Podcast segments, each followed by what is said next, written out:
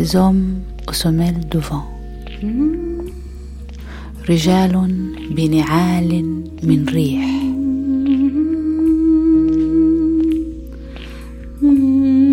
itinérance en Méditerranée رحلة في حوض المتوسط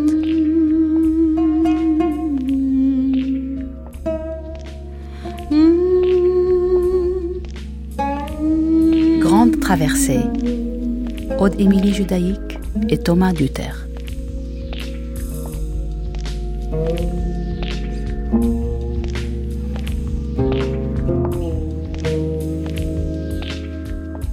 Tyr, sur la côte phénicienne, au mois d'août 332 avant Jésus-Christ. Voilà sept mois que les Tyriens résistent. Sept mois que la ville fortifiée, réputée imprenable, n'est plus que l'ombre d'elle-même. Mois que la population est affamée par un blocus imposé par Alexandre le Grand. Autrefois, Tyr était une glorieuse cité phénicienne, dressée sur une petite île rocheuse tournée vers la mer, au cœur du commerce méditerranéen. Mais Tyr ne fera pas le poids face à la machine de guerre et à l'obstination d'Alexandre. Tant était grand son rêve d'union entre Orient et Occident. Peu à peu, c'est toute la Phénicie qui sera hellénisée. Elle verra ses dieux entrer au panthéon grec et ses héros intégrés à la littérature d'Homère ou encore de Virgile. Finalement détrônée par la culture hellénistique, la société phénicienne aura pourtant fait naître une civilisation singulière, brassant et métissant les diverses influences venues de tout le pourtour du bassin méditerranéen. Aujourd'hui, que reste-t-il de cet héritage? Le territoire historique de la Phénicie, Liban, Syrie, Palestine et Israël, est en proie à de violents tourments. Réfugiés et exilés affluent de toutes parts. Pour éclairer cette actualité à la lumière de l'Antiquité, je recevrai autour de 10 heures l'historienne Jeanne Sfer, le géographe Kamel Doraï et la chanteuse Camilia Joubran, qui nous accompagnera aussi en musique pendant toute cette émission.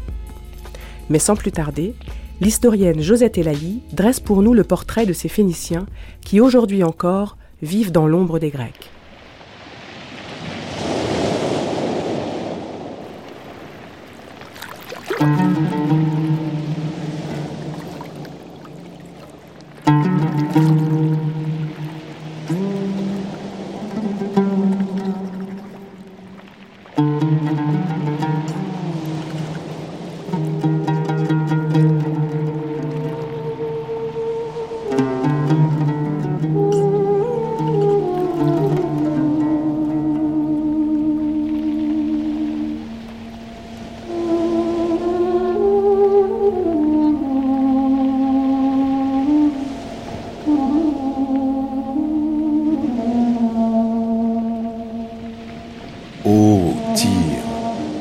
Qui es assise au bord de la mer et qui commerce avec les peuples de tant d'îles. Ceux qui t'ont bâti ont su parfaire ta beauté. Tu étais Éden, le jardin de Dieu.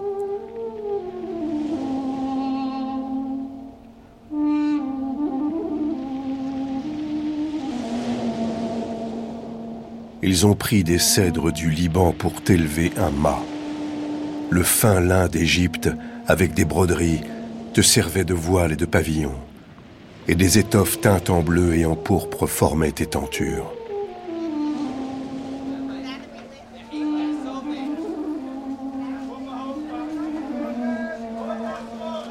Judas et le pays d'Israël commerçaient avec toi. En échange de tes marchandises, ils donnaient le miel, l'huile et le baume. L'Arabie et tous les princes de Kédar commerçaient avec toi. Ils pourvoyaient tes marchés de chevaux, de cavaliers et de mulets. Tous commerçaient avec toi, échangeant les riches étoffes contenues dans tes coffres en bois de cèdre contre de l'or, des pierres précieuses, des cornes d'ivoire et de l'ébène. Tu étais au comble de la richesse et de la gloire, tu étais au cœur des mers. Mais un vent d'Orient t'a brisé, ton éclat a corrompu ta sagesse. Par la grandeur de ton commerce, tu as péché.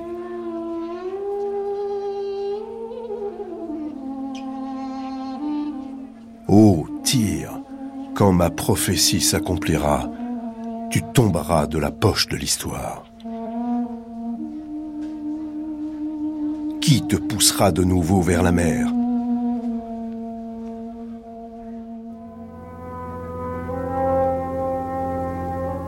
Qui étaient-ils, ces Phéniciens? Une branche du peuple sémite, venue sans doute du fin fond des déserts de l'Asie.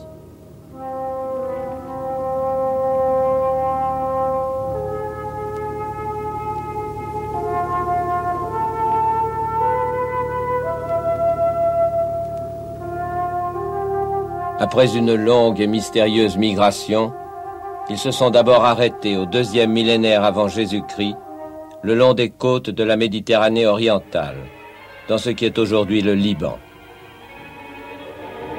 Là, ils ont fondé des ports, Byblos, Sidon et Tyr. Puis ce petit peuple, cerné de grands empires terrestres, se tourne vers le large.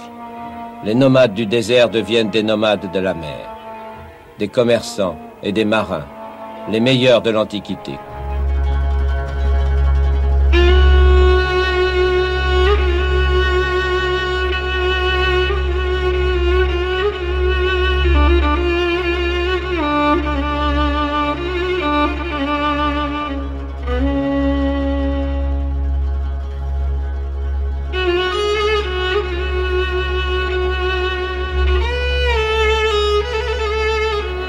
Avant les Juifs, et comme les Juifs, les Phéniciens sont jalousés pour leur astuce et leur richesse, accusés de duplicité, contraints de cacher les secrets de leur religion et de leur savoir-faire. Enfin, pour survivre, ils sont eux aussi condamnés à l'errance.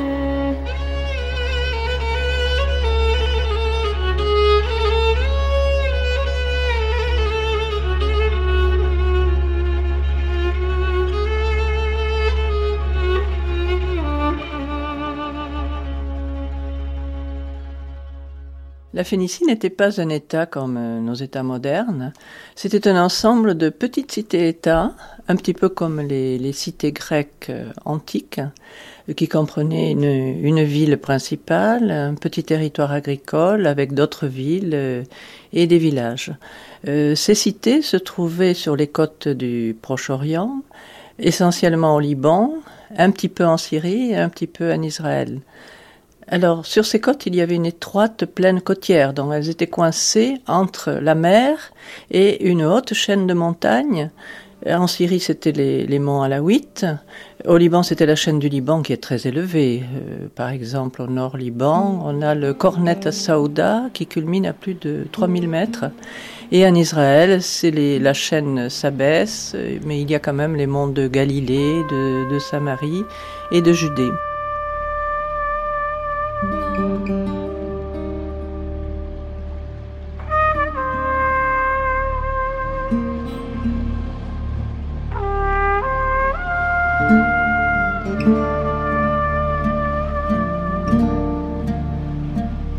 Les principales cités phéniciennes du nord au sud, on commence par la, Syrie. On avait d'abord la, cité d'Arwad, qui s'appelle aujourd'hui Rouad, euh, qui se trouvait sur une île.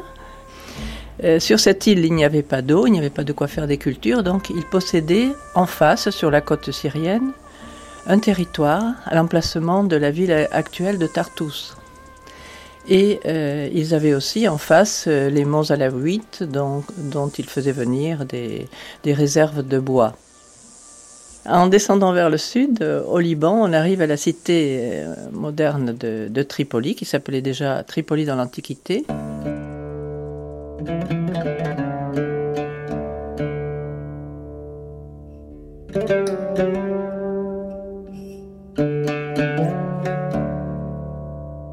Alors, il faut savoir quand même que euh, toutes les, cités phéniciennes euh, se trouvent sur la côte et euh, elles se trouvent donc sous les villes modernes parce que toute la côte, aussi bien en Syrie qu'au Liban ou en Israël, est bétonnée et c'est très difficile. On n'a pas pu faire des fouilles. Il y avait aussi les forteresses des croisés qui sont construites sur les sites phéniciens, par exemple à Tripoli. On avait la forteresse des comtes de Toulouse, Raymond de Saint-Gilles.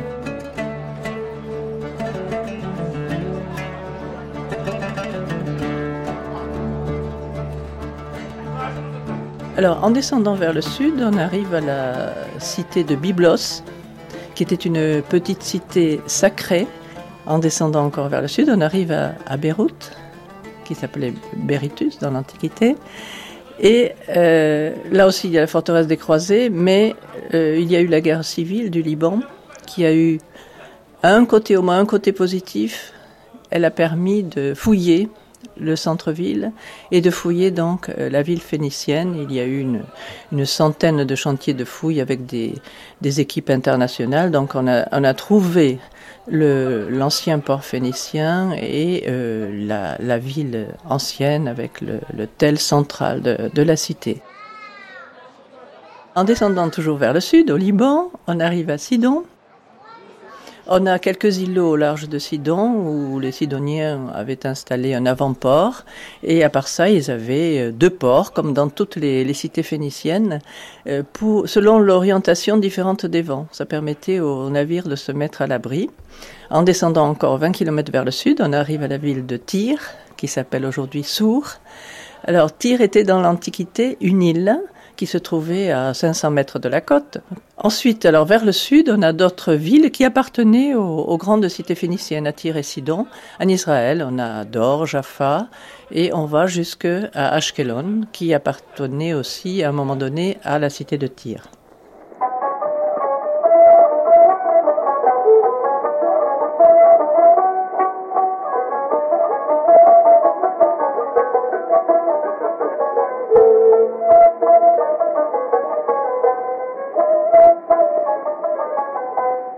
J'ai longtemps cru que mon père avait du sang sur les mains. Ce n'est que vers l'âge de 12 ans que je compris qu'il n'avait égorgé personne et que la couleur pourpre qui tachait ses doigts était celle du murex, ce coquillage qu'il ramassait chaque jour sur les plages de ma ville natale, Tyr. Son atelier était situé loin des habitations à cause de l'odeur nauséeuse qui s'en dégageait. C'est là que les murex étaient stockés, puis concassés et macérés dans l'eau pour donner un liquide à la couleur pourpre utilisé comme teinture.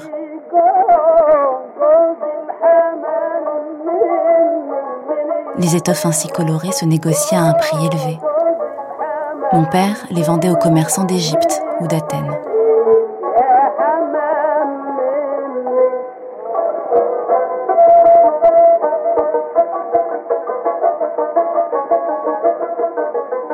Il y a eu, à un moment donné, d'excellentes relations, c'est au Xe, IXe siècle, entre le, royaume de Tyr, les rois de Tyr, et euh, le royaume d'Israël, le, roi David et Salomon. C'était des, des royaumes voisins qui avaient à peu près la même euh, disposition, les mêmes, euh, les mêmes ambitions. ils, sont, ils sont entrés en contact.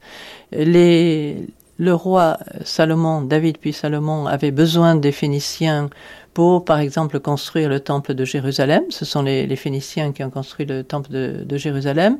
En échange, euh, euh, Salomon leur donnait des, vivres, du blé, parce que le, royaume de Tyr n'avait pas beaucoup de, euh, céréales, il n'avait pas très peu de, place sur sa plaine étroite. À l'époque du roi Akab, Akab a épousé la, la fille du roi de Tyr, Jézabel, la fille d'Itobal, et euh, elle a introduit dans la, à Samarie, donc qui était la capitale d'Israël, toutes les coutumes et le luxe phénicien. Elle a introduit aussi ses dieux. Et évidemment, les, les, prophètes bibliques n'étaient pas d'accord et ça, ça s'est très mal terminé.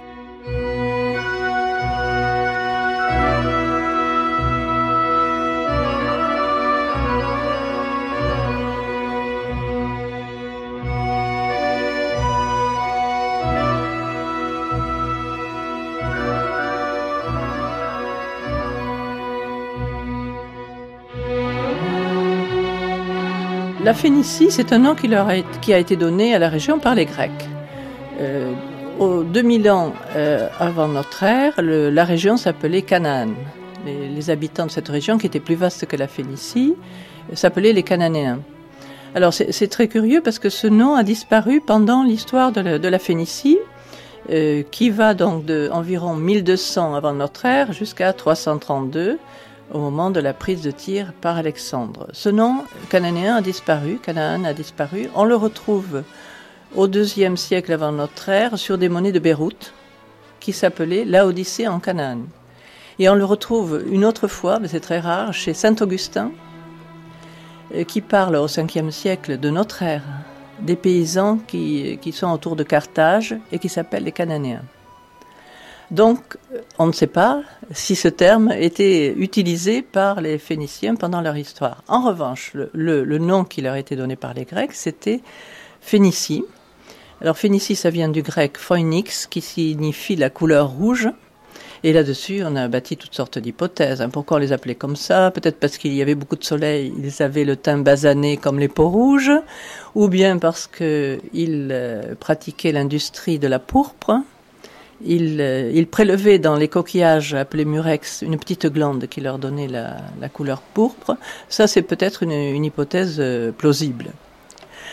Alors, comment s'appelaient les, Phéniciens eux-mêmes? Ils s'appelaient par le nom de la cité les Tyriens, les Aradiens, habitants d'Arroise, les habitants de, Byblos, euh, les Sidoniens, etc.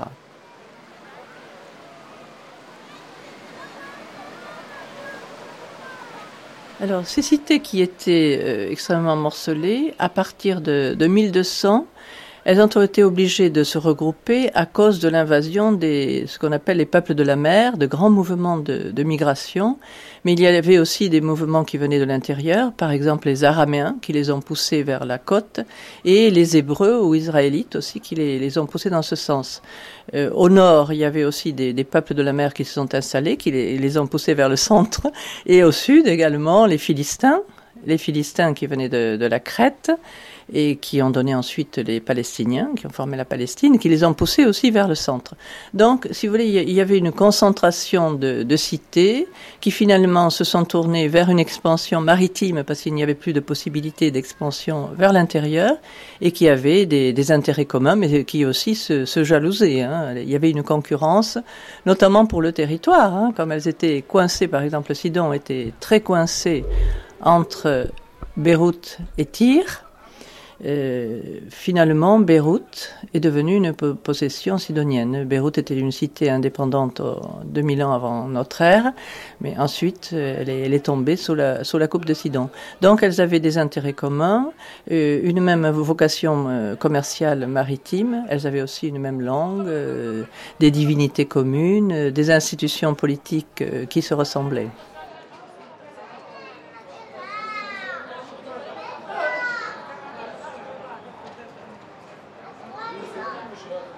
Les institutions phéniciennes étaient de type euh, monarchique. Il y avait un roi, euh, la succession se faisait par le fils ou par le, frère, et euh, il y avait aussi des organismes qui limitaient le pouvoir royal. Il y avait un conseil des anciens, comme dans la plupart des, cités de la région, un conseil des 100, alors c'était un organisme oligarchique, les, les, 100 citoyens les, plus riches, et il y avait aussi une assemblée du peuple. Alors cette assemblée du peuple fait qu'il y avait une composante démocratique. On a beaucoup dit que l'invention de la démocratie s'est faite à Athènes hein, par les Grecs, on en parle beaucoup, mais en réalité, elle existait déjà, sous cette forme, chez les Phéniciens et beaucoup plus, de façon beaucoup plus ancienne en Mésopotamie. À Sumer, il y avait une assemblée du peuple aussi. Maintenant, la démocratie que, que l'on vante aujourd'hui comme modèle, la démocratie athénienne, qu'est-ce que c'était en réalité? Il n'y avait que les citoyens hommes qui participaient au pouvoir. En étaient exclus les femmes, les étrangers et tous les esclaves. Parce que la majorité de la population dans l'Antiquité, dans tous les États antiques, était formée par les esclaves. Donc cela, évidemment, n'avait pas droit à la parole.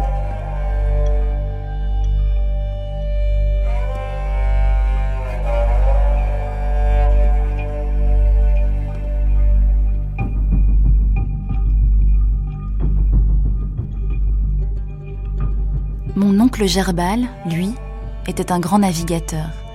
Il était puissant, avec sa haute stature, ses épaules carrées, ses bras cordés de muscles et de larges mains rêches.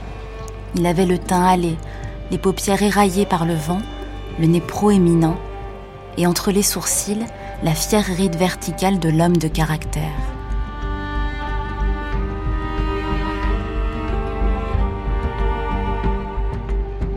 Toute l'année, il écumait la Grande Mer avec sa majestueuse birème.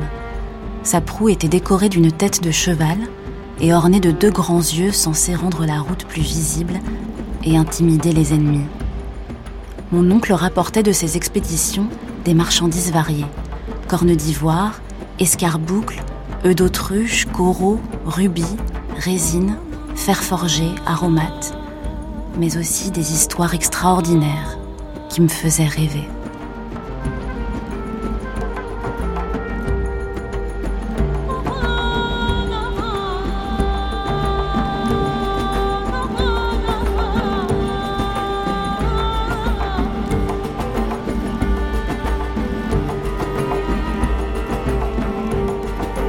Alors, euh, l'emplacement de, ces cités euh, est très important parce qu'elles occupent une situation euh, stratégique et du point de vue économique d'abord, parce qu'elles se trouvaient à un carrefour entre deux axes nord-sud euh, les, routes commerciales entre la Turquie et l'Égypte et un axe euh, est-ouest entre la Mésopotamie et la, Méditerranée. Elle jouait un petit peu le rôle, si vous voulez, de porte de l'Orient, donc un, rôle commercial central.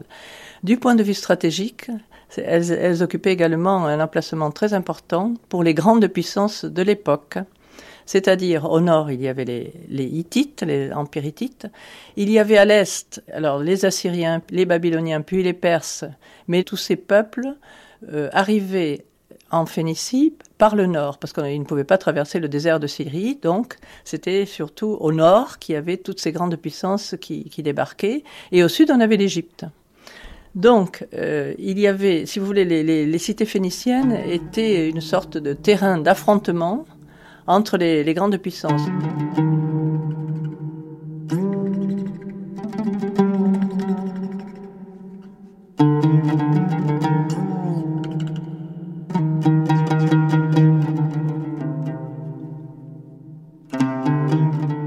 Donc elles étaient, elles se trouvaient dans le, comme des pions, si vous voulez, placés dans leur terrain d'affrontement. D'autre part, elles étaient euh, convoitées aussi par les grandes puissances. Pourquoi?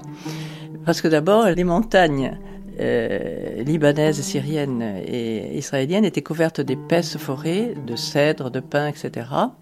Mais cela permettait, euh, par exemple, de construire des, navires et d'aller chercher des ressources maritimes. Donc les, cités phéniciennes ramenaient chez eux des ressources assez extraordinaires, de l'or, de l'argent, des singes, des pans, des, objets qui faisaient envie aux, grandes puissances. Donc elles étaient convoitées et comme, si vous voulez, leur situation euh, euh, géopolitique euh, ressemble un petit peu par certains côtés à la situation du Liban dans le cours de l'histoire.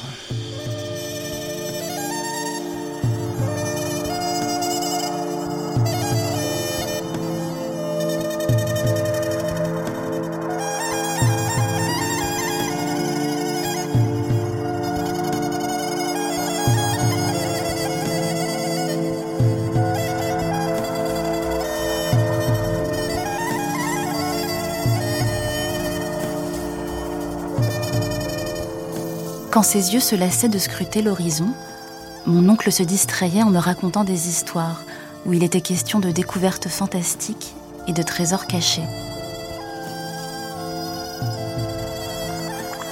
Anon était roi des Carthaginois dans les pays de Libye. Un jour, il décida de naviguer au-delà des colonnes d'Hercule pour fonder une colonie. Il embarqua donc 30 000 hommes et femmes à bord de 60 navires de guerre. Après avoir navigué pendant deux jours, Anon fonda une première cité où il érigea un temple dédié à Baal Saphon, le dieu de la navigation. Il vogua ensuite en direction de l'Est et fonda cinq nouvelles cités.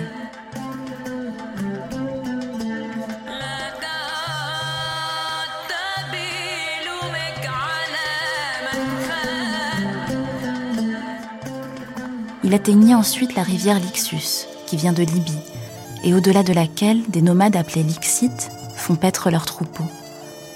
Anon resta un certain temps avec eux, et ils devinrent amis.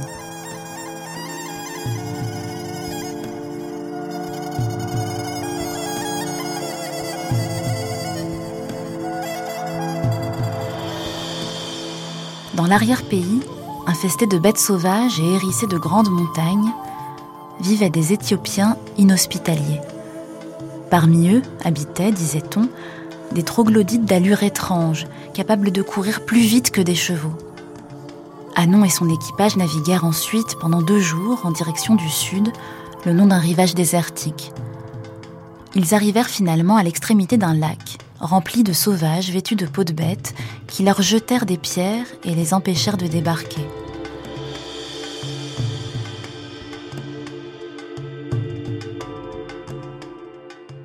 L'histoire de la Phénicie euh, se situe entre 1200, c'est-à-dire la période des grands bouleversements et grandes migrations de population, euh, qui a provoqué la chute des, empires aussi. Donc elles se sont euh, regroupées vers la mer, elles ont formé une sorte d'entité et la dernière conquête de Tyr par Alexandre qui a mis fin à la, Phénicie indépendante. Ensuite, la, Phénicie a été hellénisée.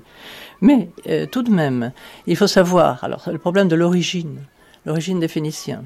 Euh, certains auteurs anciens disent euh, bon les Phéniciens étaient des autochtones, d'autres ont dit ils viennent d'ailleurs, ce sont des immigrants, par exemple du Golfe Persique. Alors tout ça c'est possible. On a trouvé d'ailleurs dans le, Golfe Persique des îles qui s'appelaient dans l'Antiquité Tyros et Arados du nom des, des cités phéniciennes. Et continuellement ces cités ont été habitées. Donc il y a un noyau permanent de population.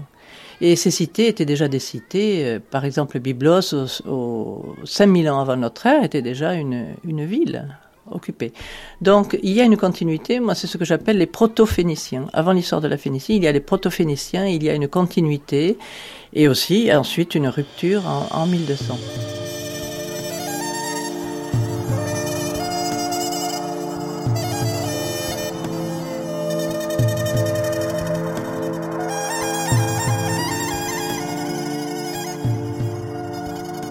L'invasion des peuples de la mer, c'est quelque chose qui s'est produit d'abord sur plusieurs générations, mais essentiellement vers 1200 euh, avant notre ère.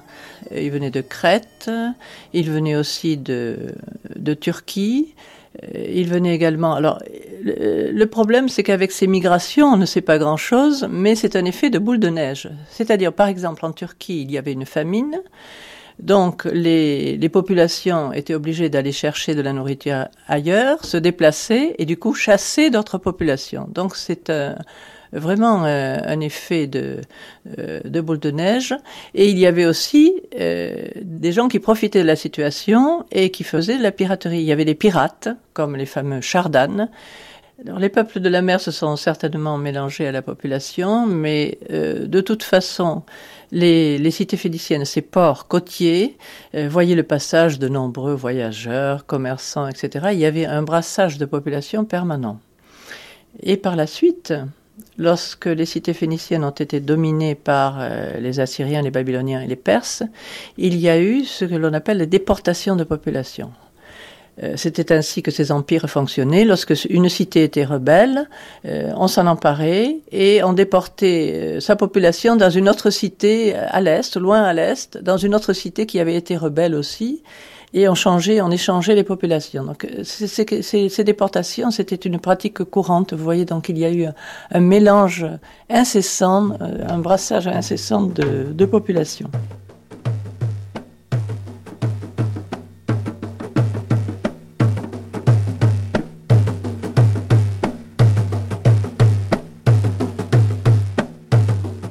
Leur route, ils empruntèrent une grande rivière, infestée de crocodiles, d'hippopotames et d'éléphants. Naviguant encore douze jours d'affilée vers le sud, ils atteignirent un immense golfe appelé Corne de l'Occident. En longeant la côte, ils découvrirent une île couverte d'arbres dont le bois dégageait un parfum délicieux. Ils mirent pied à terre. De jour, on ne pouvait rien voir d'autre que la forêt. Mais une fois la nuit venue, des feux s'allumèrent partout et des cris effroyables s'élevèrent dans la nuit.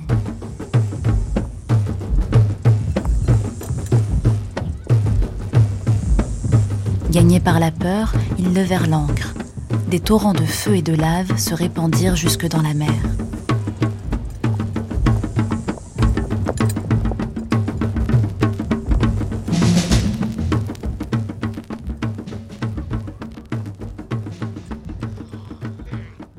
Poursuivirent leur voyage pendant encore trois jours et atteignirent un golfe appelé Corne du Sud.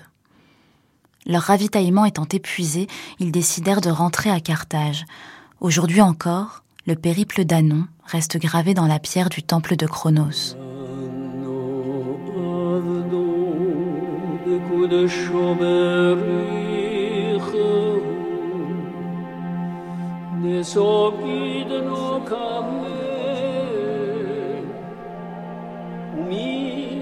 Chronos.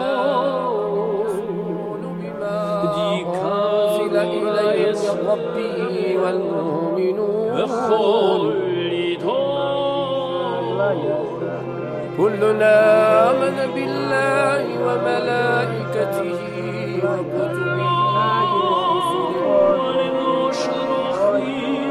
لا نفرق بين أحد من رسله وقالوا سمعنا وأطعنا غفرانك ربنا وإليك المصير Les Phéniciens sont très connus par l'invention de l'alphabet. Euh, c'est d'ailleurs paradoxal parce que ces gens qui ont inventé l'alphabet nous ont laissé très peu de sources écrites. Alors pourquoi Parce que, euh, comme, comme je l'ai déjà dit, les cités phéniciennes se trouvaient sous les, les villes modernes. Donc on n'a pas, conservé les, monuments et ils écrivaient sans doute sur des supports périssables comme euh, du cuir ou des, papyrus euh, et ces, archives ne se sont pas conservées dans le, le sol humide euh, du Liban. Alors, les écritures antérieures étaient très compliquées, il y avait énormément de signes. Par exemple, un acadien, c'était une écriture syllabique et il y avait énormément de signes et euh, monsieur tout le monde ne pouvait pas euh, écrire dans cette langue, il fallait donc qu'il y ait des scribes professionnels. Donc pendant tout le deuxième millénaire avant notre ère, il y a eu des, essais d'alphabet. On a senti la nécessité de, créer un alphabet simplifié, surtout euh, dans la deuxième moitié du deuxième millénaire. Il y a eu plusieurs essais dont on ne sait pas grand-chose et qui n'ont pas eu de lendemain. Alors donc le premier alphabet qui a fait date et qui s'est diffusé, c'est l'alphabet phénicien qui semble avoir été inventé à Byblos, en tout cas d'après euh, l'état actuel de la documentation. C'était un alphabet de 22 lettres euh, qui se lisait de, de, droite à gauche, ça se disait, comme euh, dans l'arabe moderne, et qui ne notait pas les voyelles. Alors cet alphabet a été diffusé un peu partout, d'abord euh, au, Proche-Orient euh, et également en Orient. Euh, il a été diffusé vers les Grecs. En tout cas, les Grecs ont pris les mêmes signes, mais ils les ont un petit peu modifiés. Par exemple, le, le A, qui est formé par un angle traversé par un trait en phénicien, devient en grec et se redresse, hein, ça devient le alpha. Et ils ont changé le sens de l'écriture. Au lieu de lire de droite à gauche, on lit de, de gauche à droite. Ils ont rajouté des voyelles. Et c'est sous cette forme que l'alphabet nous a été transmis.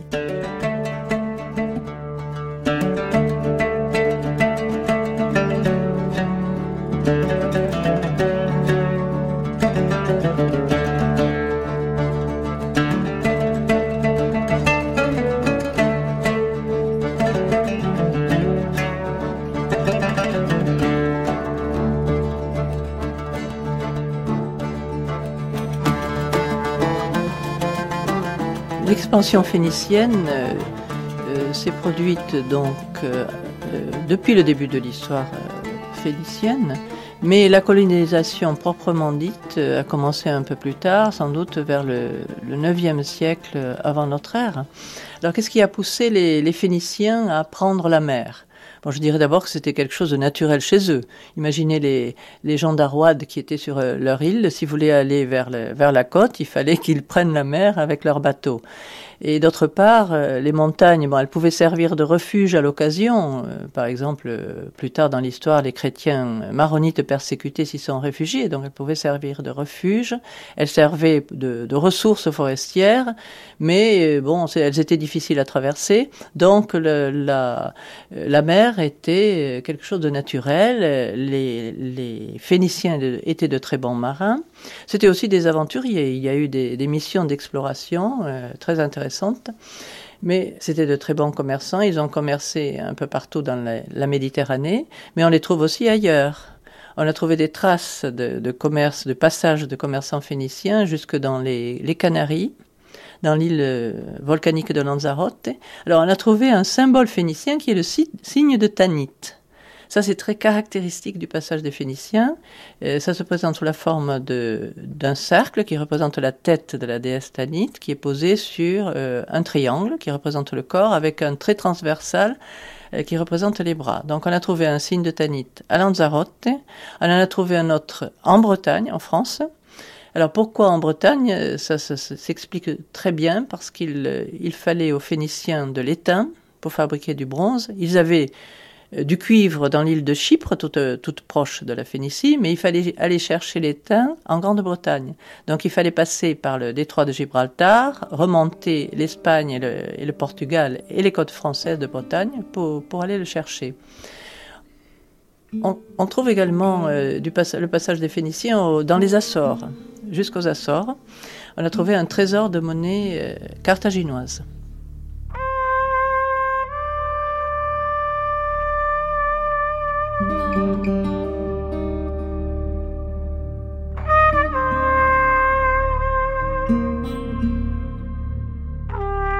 Nos hommes avaient fondé Carthage, découvert Huelba, Lixus et Gadès, fait le tour de l'Afrique. Ils étaient allés au-delà des limites du monde, mais ce n'était pas assez. Ils parlaient avec enthousiasme de terres inconnues, dessinaient des cartes aux contours improbables, rêvaient de peuples sauvages et de mines inexplorées.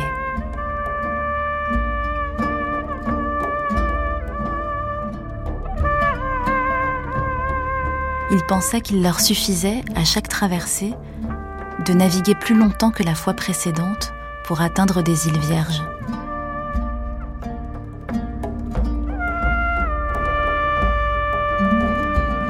Alors, il faut, savoir d'abord que la colonisation phénicienne a suivi plusieurs étapes.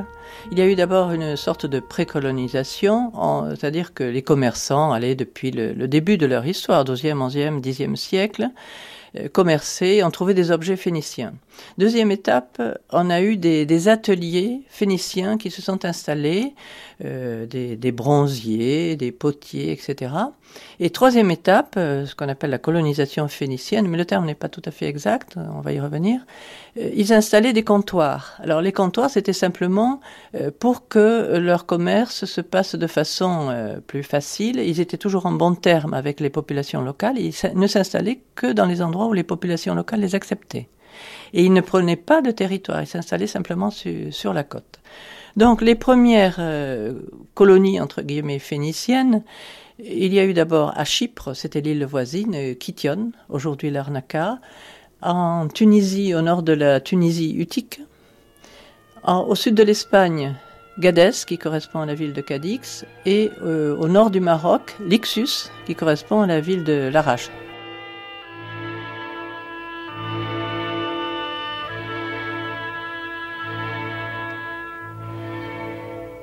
Carthage. On en cherche en vain les traces, ici près de Tunis, où 3000 ans d'histoire ont laissé leur empreinte, comme l'explique le professeur Gilbert Charles Picard. Nous sommes dans un lieu chargé d'histoire, à l'endroit même où nous sommes une villa romaine du IIIe siècle après Jésus-Christ. Devant nous, nous avons l'histoire la plus récente de la Tunisie, nous avons le palais du président Bourguiba, dans l'axe même d'une des rues de la Carthage romaine. Tout autour de nous, les collines les plus célèbres, la colline de Byrsa, acropole de Carthage, lieu de la dernière résistance contre les Romains. Par ici, Sidi Bou Saïd, avec euh, son prestige de vieille euh, cité musulmane. Et enfin, tout à fait de l'autre côté, au bord de la mer, ces lagunes dont on sait aujourd'hui de façon certaine que ce sont bien les ports de Carthage et que c'est sans doute là qu'ont débarqué les Phéniciens conduits par la reine Didon venus chercher refuge en Afrique.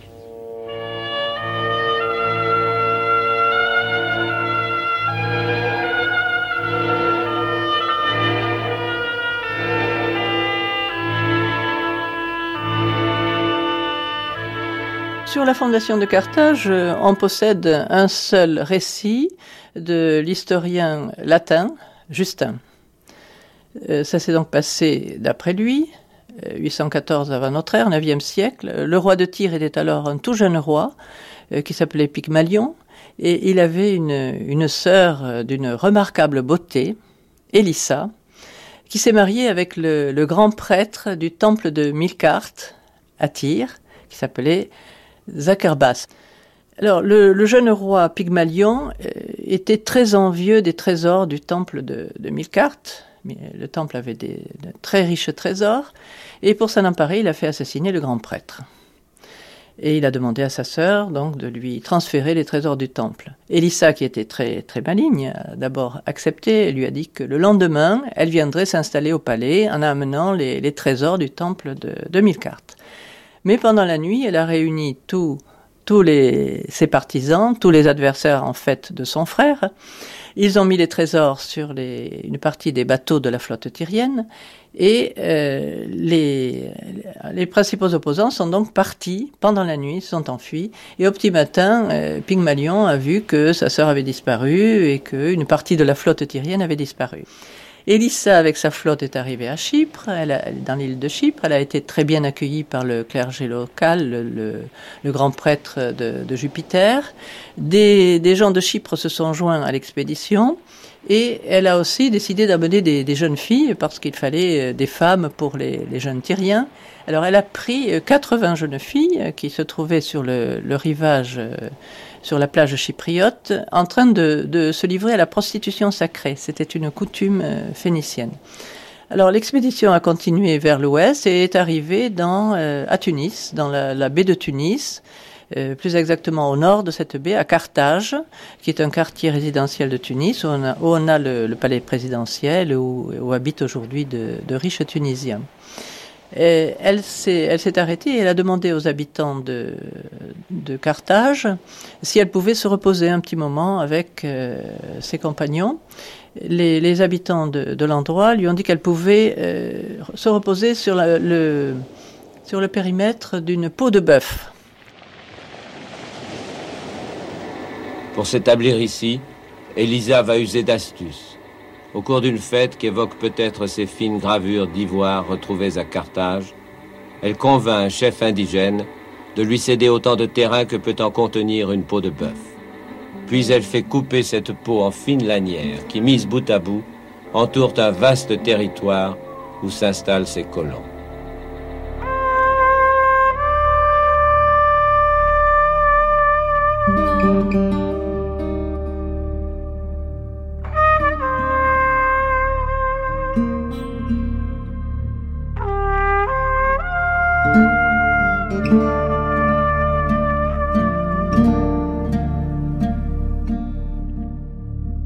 Alors, euh, Carthage est devenue une, grande métropole. Elle était située à un emplacement euh, très important, c'est-à-dire au milieu de la Méditerranée, entre les, deux bassins, Méditerranée orientale et occidentale. Et au début, elle envoyait euh, beaucoup de, de richesses à la cité de Tyr, qui était toujours très importante et euh, elle avait d'excellentes de, relations. Puis peu à peu, elle a, conquis son indépendance. Elle est devenue une métropole autonome de Tyr. Et elle a conquis le territoire, un, territoire autour de, de, sa cité, ce qui était contraire au comptoir phénicien. Et euh, elle a fondé elle-même des colonies. Mais les Carthaginois ont de sérieux concurrents sur la mer.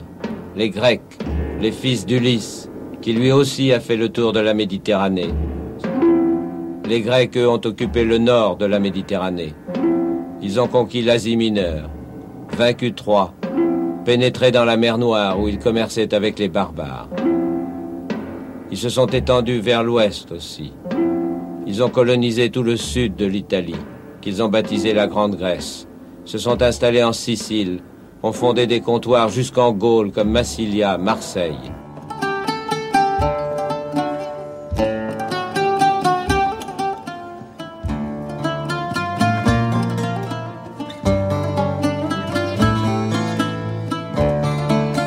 Entre les Grecs et, les Phéniciens, au début, il y avait une très bonne entente.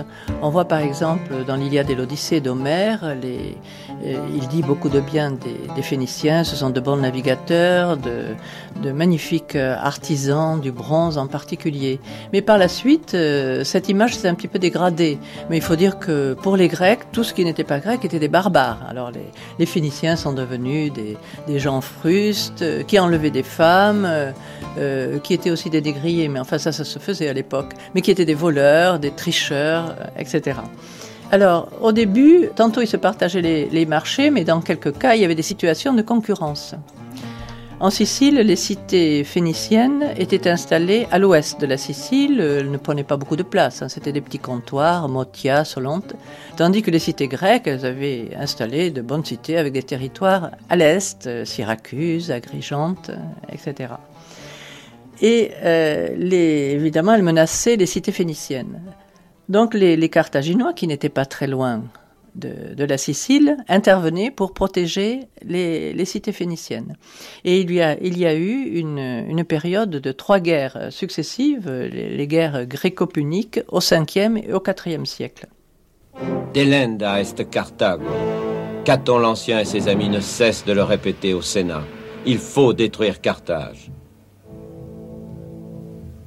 Après trois ans de siège et un hiver de famine, Scipion Émilien, qui est le petit-fils adoptif du grand Scipion, donne l'ordre de l'assaut final.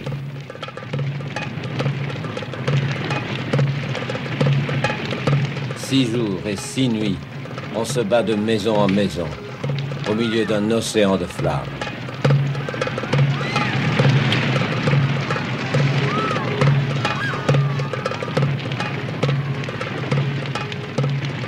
Rome attendra cent ans avant d'oser créer une nouvelle ville. Romaine, celle-là, sur les cendres de Carthage. Et pour faire à son tour de l'Afrique du Nord une riche colonie. Mais la sauvage destruction de Carthage hante encore les consciences. C'est pourquoi Virgile a écrit l'Énéide, pour laver Rome de ce crime et le justifier par des légendes.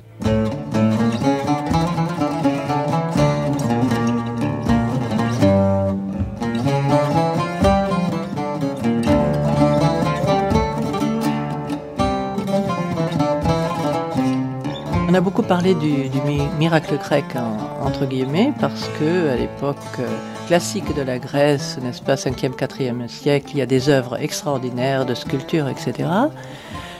Mais pendant la Grèce archaïque, la Grèce a puisé ses thèmes en Orient, au Proche-Orient, euh, ces thèmes artistiques.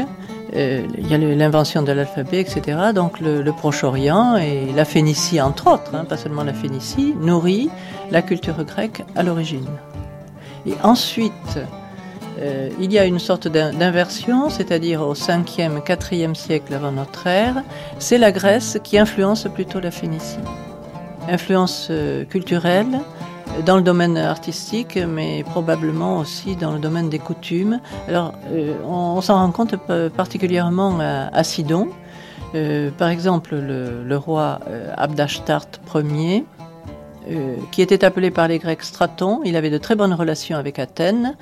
Il a fait construire à Sidon, sur le podium du temple, du temple phénicien, un temple qui était grec à l'extérieur et phénicien à l'intérieur. C'est-à-dire il y avait des colonnes grecques et des, sculptures grecques sur le, fronton extérieur. Et à l'intérieur, le, toit, par exemple, était en bois de cèdre, etc. Donc c'est un roi qui avait une double culture. C'est un petit peu un, modèle euh, de, tolérance, disons, euh, parce que la Phénicie était la porte de l'Orient ou la porte de, de l'Occident, euh, selon la façon dont on la regarde. Et à cette époque-là, il y avait aussi une grande tolérance religieuse. Il n'y a jamais eu de conflit religieux euh, parce que c'était un polythéisme. Donc euh, chaque cité avait plusieurs dieux et elle pouvait éventuellement euh, accueillir un roi étranger. Si on trouvait qu'un roi étranger avait plus de pouvoir qu'un roi local, on l'introduisait dans le panthéon local. Donc le polythéisme, c'était une garantie de l'absence de conflits religieux. En tout cas, c'est ce, c'est ce qu'on constate.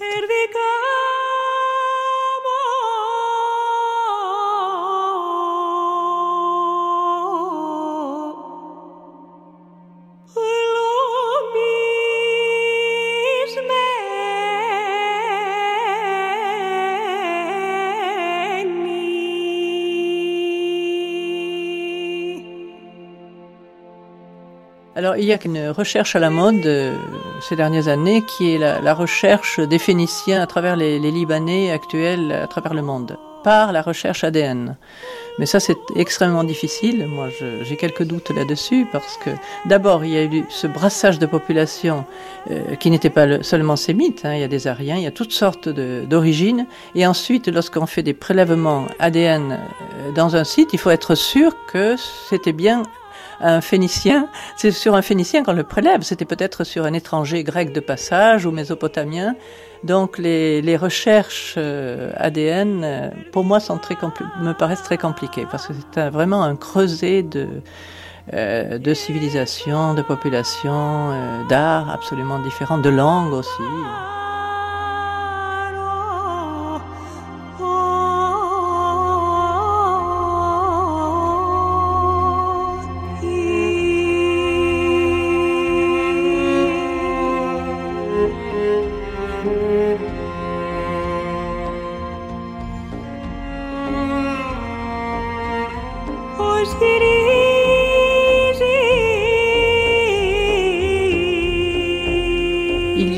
Liban ceux qui se revendiquent des Phéniciens, d'origine phénicienne, qui exagèrent d'ailleurs parce que la Phénicie pour eux de, je sais plus, de la Turquie à l'Égypte. Et puis euh, il y a ceux qui nient l'existence des, Phéniciens et qui font commencer l'histoire euh, aux prophètes.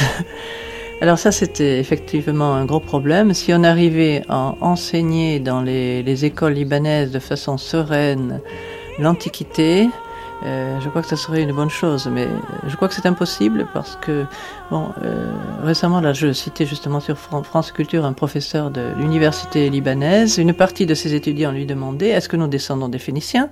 Et les autres est-ce que nous descendons des Arabes? La question étant difficile, elle l'évitait en disant nous descendons de, de l'Empire ottoman qui a occupé la région à ce moment-là. Mais je crois que si on connaissait vraiment l'Antiquité, on pourrait comprendre les, enjeux de, cette région, les enjeux euh, géopolitiques des, des, cités phéniciennes euh, qui correspondent euh, dans une certaine mesure aux enjeux géopolitiques modernes. Le, le Liban a toujours été convoité.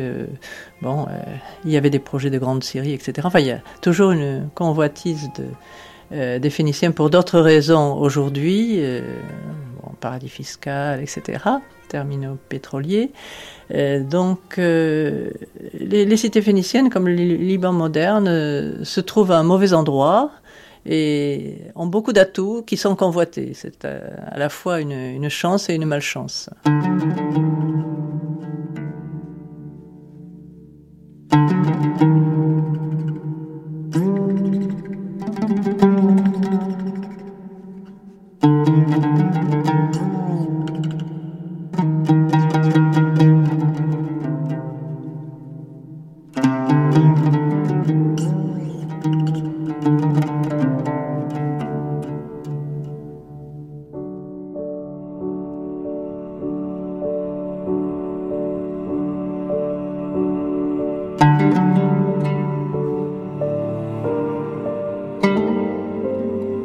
Malgré mes rêves d'horizons nouveaux, j'aimais ma cité.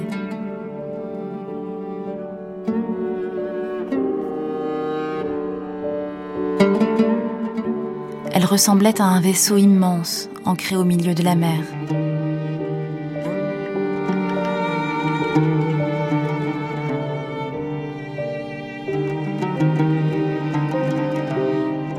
L'été, le ciel était toujours bleu au-dessus de Tyr la mer calme, sauf quand le vent, baptisé l'Africus, se levait sans prévenir, ébouriffant les palmiers et malmenant les voilures. L'hiver, les flots étaient si démontés que les navires étrangers préféraient rester en haute mer plutôt que de courir le risque de se fracasser contre nos récifs.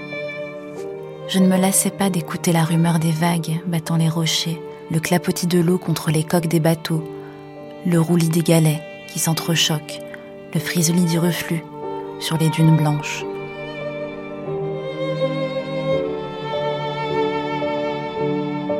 J'aimais observer le mouvement ondulatoire de la houle, le cortège des navires balisant l'horizon, le vol plané des mouettes au-dessus des matures, respirer les effluves marins qui embaument l'atmosphère, sentir les rayons du soleil s'insinuer dans mes pores et m'envelopper de leur chaleur, admirer le crépuscule quand l'eau brasille puis s'éteint et que l'horizon accueille dans sa couche l'orbe solaire qui rougit.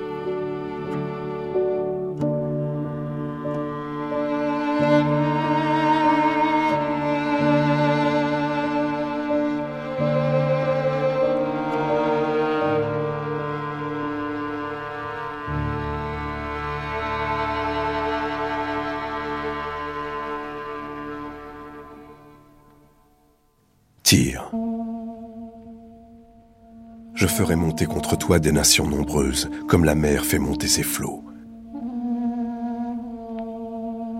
Je ferai venir contre toi des étrangers, les plus violents d'entre les peuples. Ils détruiront tes murs, Tyr. Ils abattront tes tours. Je ferai cesser le bruit de tes chants, Tyr, et l'on n'entendra plus le son de tes tambourins, de tes harpes et de tes flûtes. Je te réduirai à néant, et tu ne seras plus qu'un rocher nu.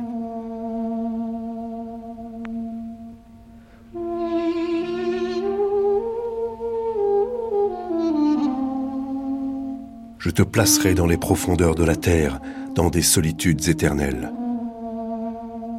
Ainsi, tu sauras que je suis le Seigneur, l'Éternel.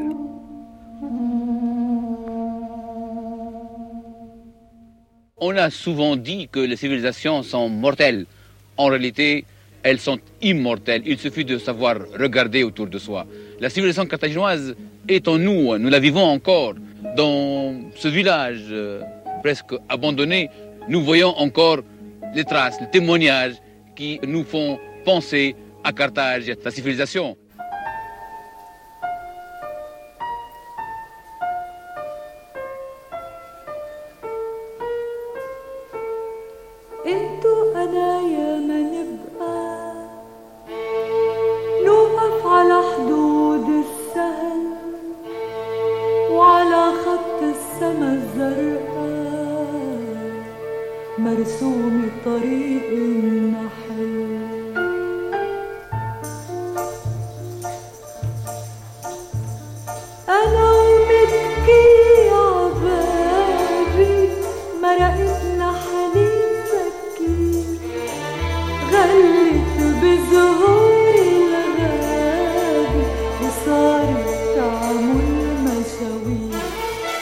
Merci à Josette Elahi, historienne, chercheuse au CNRS et à qui l'on doit une histoire de la Phénicie parue en 2013 aux éditions Perrin, ainsi qu'un roman historique sur le Liban intitulé Le Survivant, édité par l'Armatan en 2009. À noter également la sortie de son nouveau roman intitulé L'ombre de Saddam, apparaître le 13 juillet chez Le Mieux Éditeur.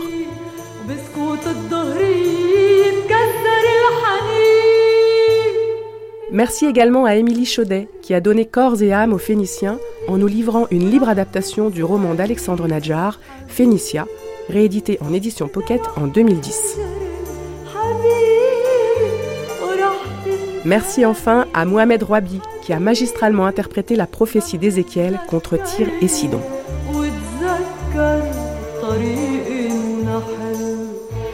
Dans quelques instants, nous évoquerons les territoires de la Phénicie à l'heure contemporaine, mais pour le plaisir, restons encore un peu au pays du lait et du miel, avec l'incomparable Feyrouz qui, dans ce titre, nous invite à suivre le chemin des abeilles, Tari el Nahal.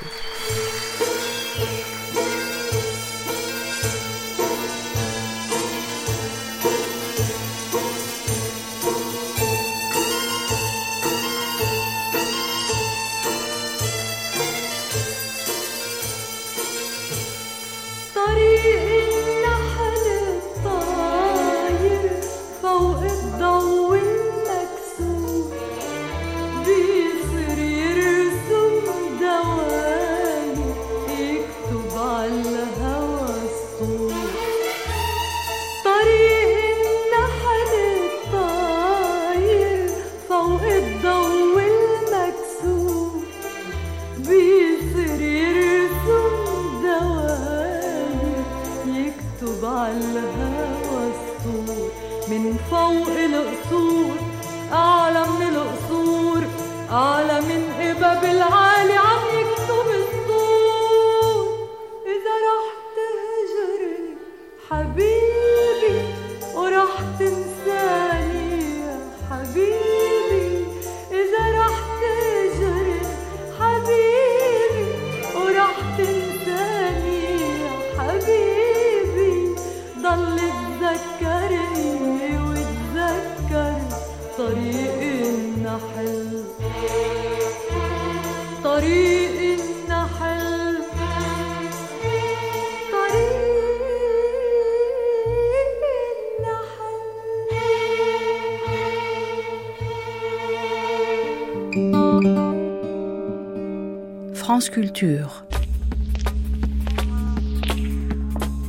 Les hommes aux semelles de vent. Itinérance en Méditerranée.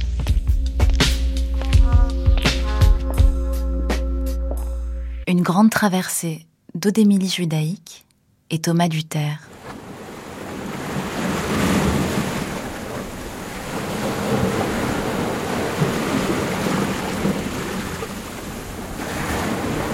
Comme on l'entendait dans le documentaire qui a précédé, on assiste actuellement à une réhabilitation de la culture phénicienne et même à une revendication de cette identité antique au Liban, notamment. Euh, Camilla Jobran, vous qui êtes née en Israël et exilée en France depuis 13 ans maintenant, que représente la Méditerranée pour vous? La Méditerranée, c'est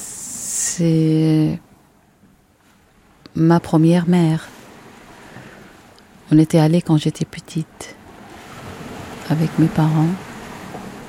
D'ailleurs, je suis née à Saint-Jean d'Acre. Et à l'époque, euh, on n'était pas loin de, la mer. On était dans la vieille ville, en fait. Et la mer euh, était à, à trois minutes à pied. Donc les vagues et les garçons qui nageaient, qui sautaient de murs anciens, de ce qui reste de murs euh, de Saint-Jean d'Acre. Il y a toujours des murailles qui sont toujours dans la mer. Et, euh, les garçons, pour faire euh, leur test de, de devenir euh, les, forts et les beaux et les courageux, bah, on va cramper sur ces murailles-là et sauter dans l'eau. C'est-à-dire, ça fait quand même une vingtaine de mètres. Et c'est très rocheux. Je me souviens, mes cousins, qui sautaient dans l'eau. Moi, j'ai pas nagé, j'avais peur, mais j'ai toujours admiré la mer. Quelques années plus tard, euh, j'ai failli me noyer dans la mer, puisque j'ai pas appris j'ai pas appris à nager, euh, mais j'ai toujours admiré la mer, donc euh, je me suis laissée marcher dans l'eau, aller dans l'eau, se baigner, sans vraiment savoir nager. Bah, un jour j'avais une mauvaise surprise. Du coup, j'avais beaucoup plus peur. J'avais plus de confiance euh, comme avant, mais je l'admire toujours. Donc euh, c'est ça ce que j'ai pratiqué sur ma peau, comme on dit en arabe. c'est-à-dire euh, et on paye de, notre peau ce qui nous arrive en fait.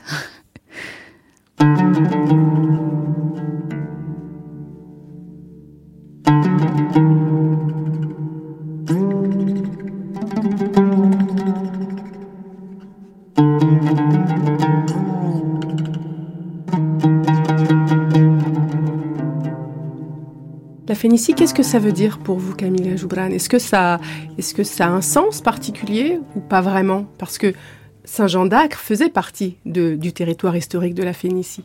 Oui, on a, euh, on a appris un peu l'histoire euh, antique, on dit, hmm? l'histoire antique, l'ancien, ancienne histoire, euh, en, en, étudiant donc les civilisations qui existaient euh, en Mésopotamie, et notamment aussi al-Hadar al-Finiqiya, la culture phénicienne.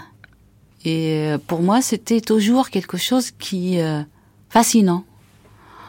C'est-à-dire, euh, j'ai essayé d'imaginer comment ils ont réussi à, à bâtir euh, ces euh, très beaux bateaux des navires, hmm, et qui, qui ont voyagé, traversé la mer entre le Liban et jusqu'à l'Égypte, et peut-être ils ont allé plus loin. Bien sûr, à, ils sont à Afrique du Nord, et ils ont vraiment euh, fait euh, les grandes traversées, justement, les grandes traversées. Et, et pour moi, c'était, euh, ça m'a fasciné en fait. Et, et on m'a appris que peut-être nous, les, les gens qui habitent au Mashriq, on, on, on vient de, de, on a des liens avec cette civilisation phénicienne. Quel est les liens Euh, Je ne sais pas. Euh, Vous, vous vous sentez moi, je le sens pas. Non, pas du tout. Je ne sais pas ce que c'est, en fait. C'est un peu comme quand on nous dit euh, nos ancêtres les Gaulois. nous, Oui, ça nous paraît aussi un peu loin et pas toujours très juste par rapport à nos réalités quotidiennes. Est-ce que c'est le même sentiment? Peut-être, je ne sais pas. Euh, Qu'est-ce qu'ils sont un grec par rapport à, à son histoire ancienne? C'est aussi, fa... c'est imaginaire en fait. Et, euh, mais je suis très loin de ça en fait. Vraiment, j'ai pas un lien direct. J'ai pas un accès direct non plus.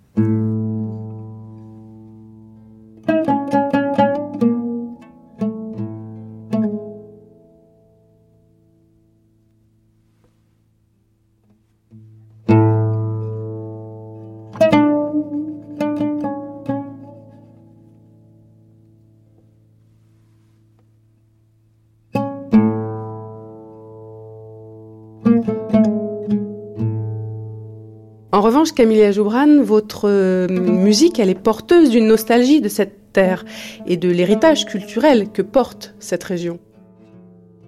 Je peux dire que euh, je suis née euh, au nord d'Israël et à des parents palestiniens qui sont nés d'ailleurs avant l'établissement de l'État d'Israël. Et, et mes parents, chacun avait sa famille, et ses terrains, et son histoire. Et on m'a transmis tout ça à la maison, mais la culture, elle est là. Et on mange la même chose, et on a les mêmes odorats, et on partage euh, euh, les mêmes envies presque quand il s'agit de culture, de langue. Et cette culture, elle est là, elle est forte, et nous nourrit.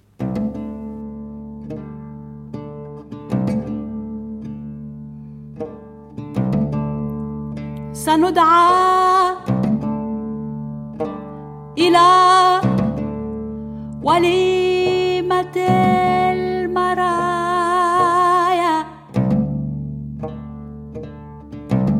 ونعرف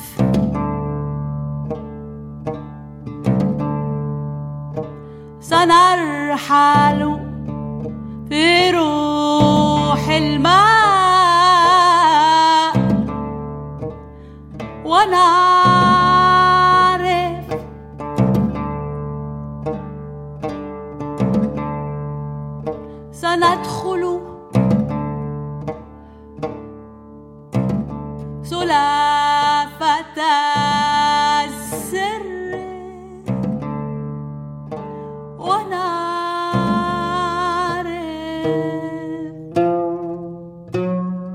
Ma musique que je fais aujourd'hui, elle vient de, de la musique que j'ai appris quand j'étais petite. Et donc, le répertoire égyptien m'a beaucoup inspiré, ainsi que la grande série, Belad Shem. C'est-à-dire, euh, quand on dit Belad Shem, l'histoire de Belad Shem est beaucoup plus proche que euh, l'histoire de la civilisation phénicienne. Ça, c'est sûr. Vous, en plus, qui êtes artiste, on sait que euh, derrière Belad El Sham, il il y a eu un bouillonnement intellectuel formidable entre Beyrouth, Damas, le Caire. Enfin, c'était vraiment euh, euh, l'émulation intellectuelle et, artistique au sens large. Est-ce que, du coup, vous, en tant que musicienne, en tant que chanteuse, vous vous sentez peut-être plus liée à cette histoire-là de la Grande Syrie qu'à celle de la Phénicie? On ne- nous sommes pas loin en Palestine, même s'il y a les frontières entre Israël et la Syrie et le Liban qui sont pas franchies, c'est-à-dire on n'a pas un accès direct, c'est interdit. Ce sont des, des, frontières fermées. Mais l'air circule et la culture circule. Et, euh, et, moi, je dois sentir ça et à travers les histoires qu'on m'a racontées, avec euh, euh, ce que mon père, mon grand-père, chaque fois quand, j'étais petite, il, il, était en train de s'habiller et je lui ai posé la question Tu vas où, grand-père? Il me dit Je vais aller à Cham. Donc, il m'a raconté une blague, mais pour lui, dans son esprit, peut-être à cette époque-là, à son époque, à lui, c'était possible d'aller, de prendre euh, des animaux ou bien des voitures et, aller à, à, à Damas. C'est pas loin. Ou bien à Beyrouth, il y a des gens qui encore racontent que à leur époque, quand ils étaient petits, ils ont fait ça. Et on a une culture très proche. On mange presque les mêmes plats le même goût. On a les sonorités musicales sur lesquelles moi aussi, ça fait partie de ma culture, de mon histoire, que je perpétuais aujourd'hui, mais autrement, avec un autre regard, avec un autre, une autre pensée et autres rêves. Mais les, les, les racines, il, il vient de là. En vous écoutant, Camilla Joubran, je me dis, finalement, les frontières sont toujours terrestres, mais elles n'empêchent pas les racines des arbres de passer dessous et de se rejoindre. C'est exactement ça. Voilà. Merci beaucoup.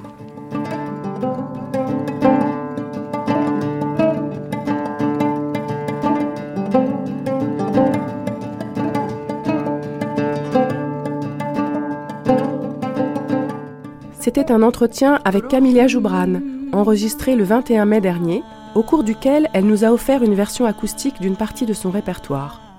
Continuons de questionner la culture de la mobilité sur ce qui fut la Phénicie, alors qu'aujourd'hui le Liban, la Syrie, la Palestine et Israël n'ont de cesse de se diviser et de s'entre-déchirer.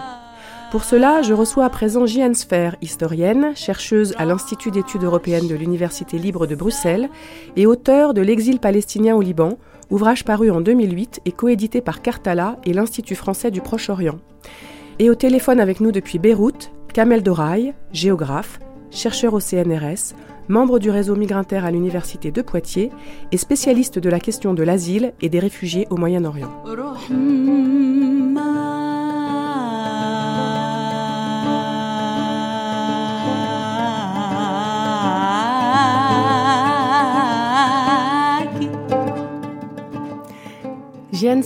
On le voit historiquement, les liens étaient très forts sur cette terre qui s'étend aujourd'hui du Liban à la Syrie, à Israël, à la Palestine. Ce Bilad el-Sham qu'on appelle aussi la Grande Syrie, c'était une région homogène depuis le Moyen Âge, une région où les hommes et les idées circulaient librement, où l'on échangeait et l'on communiquait beaucoup d'ailleurs.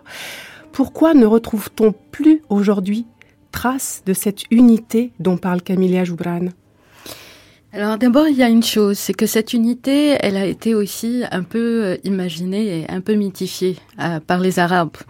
Euh, on voit aujourd'hui que le projet d'un nationaliste arabe a quelque part échoué.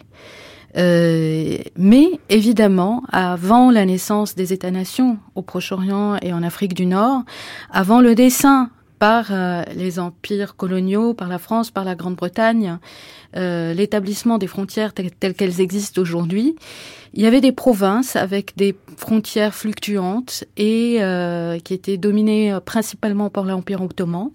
Et effectivement, il y avait une circulation des hommes, une circulation des marchandises, une circulation de la pensée et des idées qui était beaucoup plus fluide qu'après l'établissement des frontières.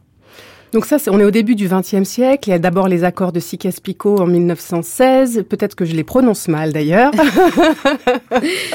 oui, c'est les accords de Sykes-Picot qui vont dessiner la frontière. Donc c'est à la fin de la Première Guerre mondiale euh, où euh, Britanniques et Français vont s'accorder secrètement parce que ce sont des accords secrets qui vont être révélés par euh, plus tard en 1917 avec la révolution bolchevique, qui va euh, euh, publier les archives de ces accords et euh, qui révèle donc la naissance des États-nations et le partage du gâteau de l'Empire ottoman après la Première Guerre mondiale. Donc la France aura euh, la Syrie et le Liban et euh, la Grande-Bretagne aura l'Irak et bien sûr la Palestine qui, qui, à qui elle avait, enfin en 1917, en novembre 1917, il y avait la déclaration de Balfour. Hein, avec une promesse d'un établissement d'un État juif en Palestine euh, qui a été accordée par la Grande-Bretagne pour le Lord Rothschild.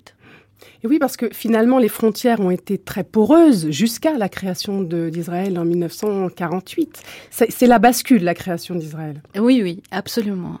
Avant 1948, il y avait énormément de euh, mouvements euh, la frontière entre euh, le Liban et la Palestine était une frontière qui était érigée par euh, les forces britanniques et les forces françaises. Ça s'appelait le Tigard Wall.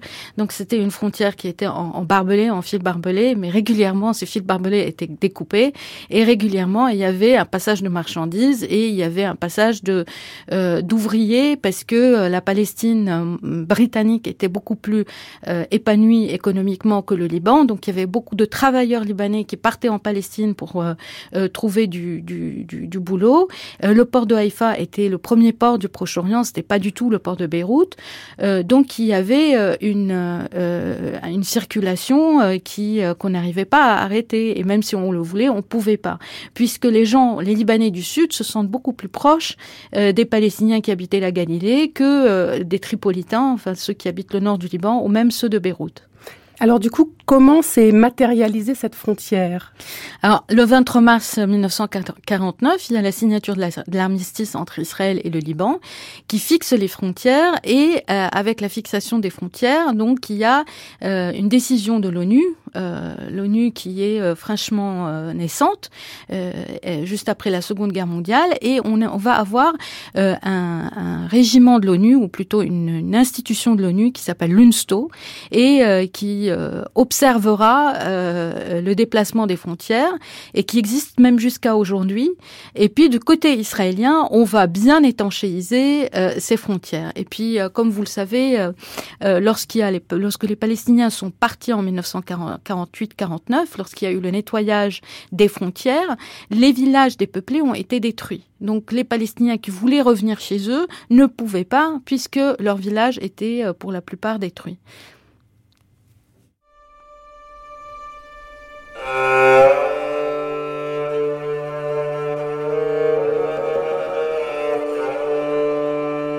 Des Palestiniens qui se présentent à pied à toutes les frontières d'Israël du plateau du Golan au nord à la bande de Gaza au sud.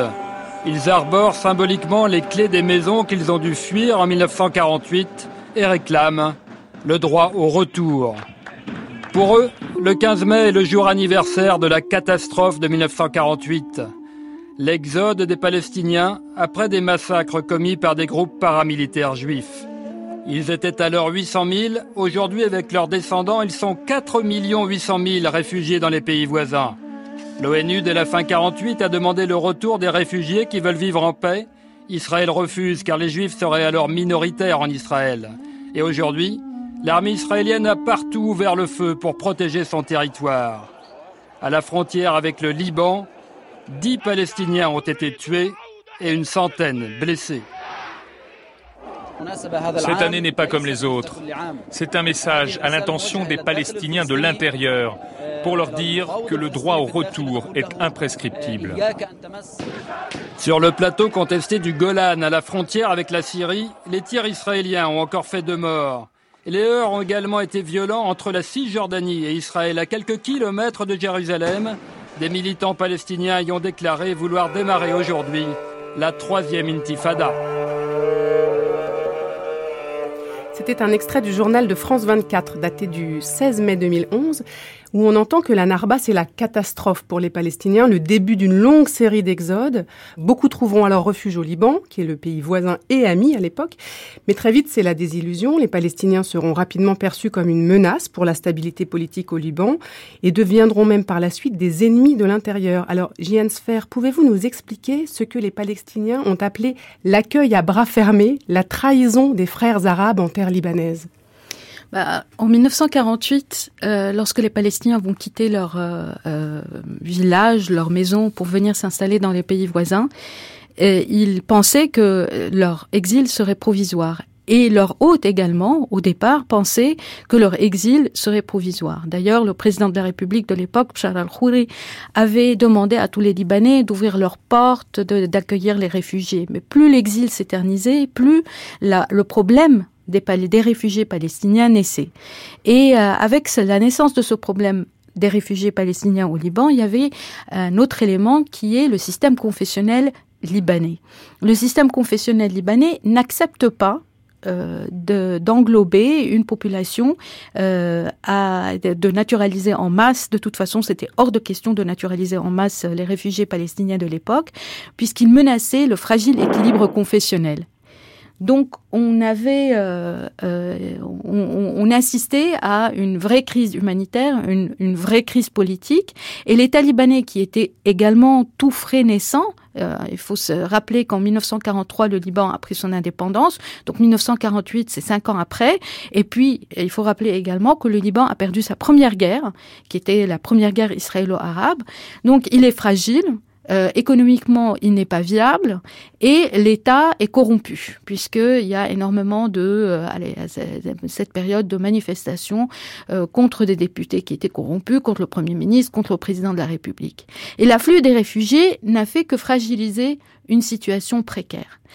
Le Liban, comme d'habitude, enfin comme d'habitude aujourd'hui, comme d'habitude, s'en est lavé les mains et ce sont les instances humanitaires et d'abord les missions religieuses euh, et les instances humanitaires, la Ligue des sociétés de la Croix-Rouge, les missions catholiques ou les missions sunnites, qui vont s'occuper euh, de l'accueil des réfugiés pour préparer le terrain à l'arrivée euh, de l'UNRWA, qui est l'agence de secours des réfugiés palestiniens. Et oui, vous l'évoquez, les réfugiés palestiniens d'ailleurs n'ont pas vraiment ce titre, ils ne dépendent pas du Haut Commissariat aux réfugiés de, des Nations Unies.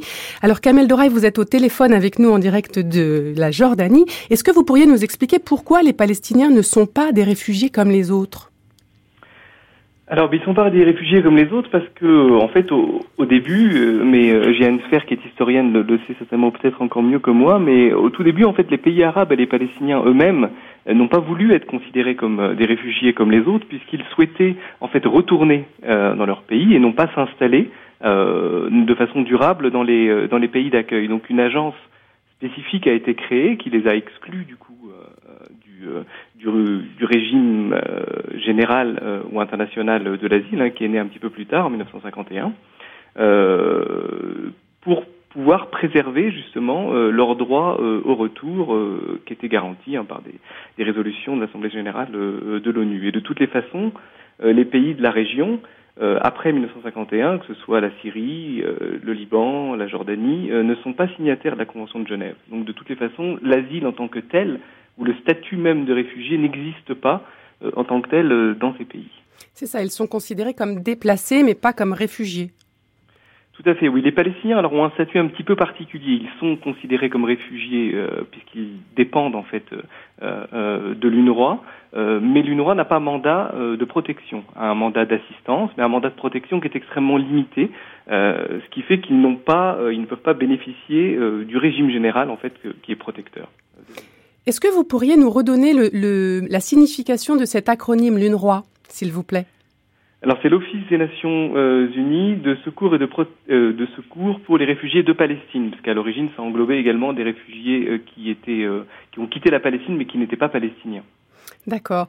Donc ce qu'on voit, et d'ailleurs c'est une chose que, que remarque euh, Henri Lorenz dans la préface du livre de J.N. Sfer qui s'appelle L'exil palestinien au Liban, il dit euh, comment immigrer dans un pays d'émigration sans en modifier les équilibres précaires? C'est ça qui s'est passé au Liban. C'est ce problème qu'ont posé les Palestiniens en particulier.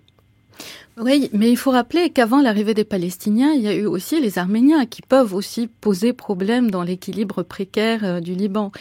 Mais euh, comme le Liban euh, est, construit sur ce système confessionnel, euh, les Arméniens, et puis il a été construit par euh, le mandat français, qui quelque part ont favorisé la communauté chrétienne. Euh, donc les Arméniens n'ont pas eu de problème, ils ont tout de suite été naturalisés et ils ont obtenu la nationalité chrétienne et ils sont devenus une communauté très active avec des députés et des ministres, donc actifs politiquement, actifs socialement et actifs économiquement.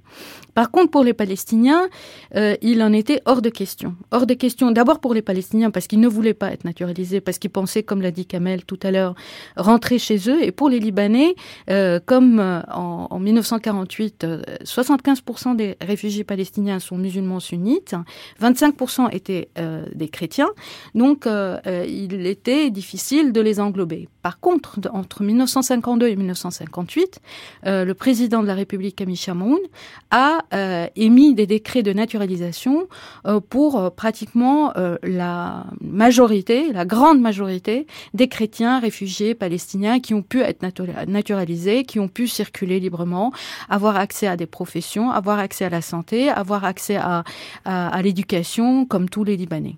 Alors que les autres, effectivement, euh, subissent de fortes restrictions quant à l'accès euh, au logement, au travail, à la scolarité, aux à la propriété. Ouais. Euh, ils sont, en fait, le, le, le, le, statut des Palestiniens est un statut, et Kamel pourra en parler mieux que moi, qui est un, un, statut de citoyen de troisième catégorie, de même pas de citoyen.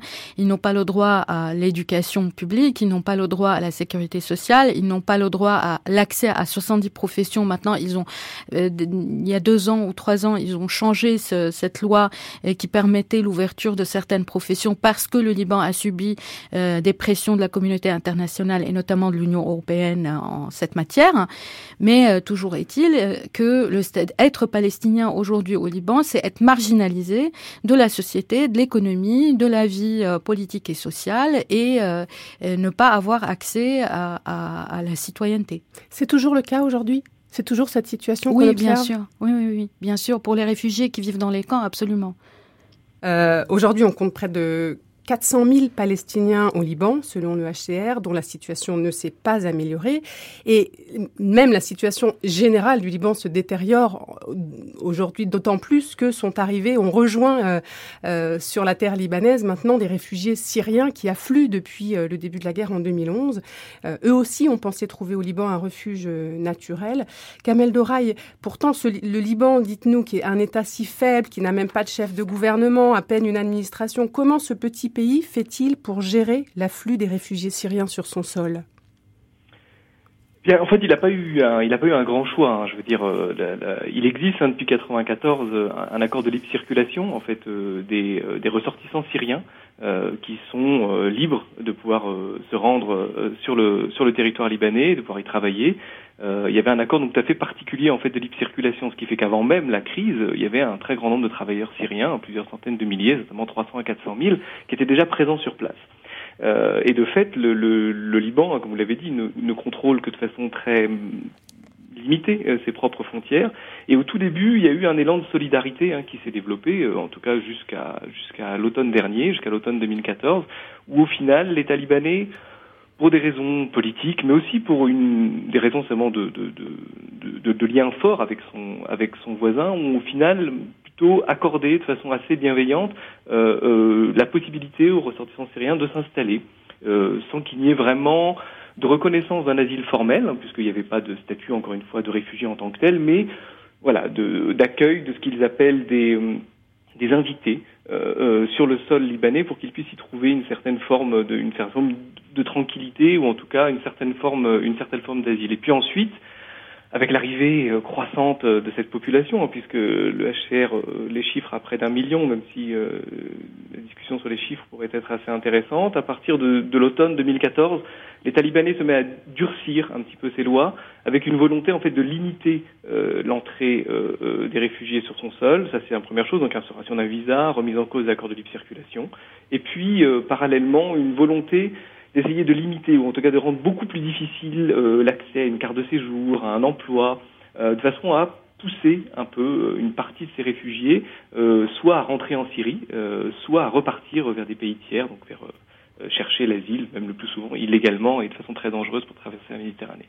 Et ce, dans la perspective d'essayer de maintenir le pacte national libanais qui repose donc sur ce système multiconfessionnel sur lequel est aussi fondée l'identité libanaise. C'est ça l'objectif. Est-ce que vous pensez que cela suffira?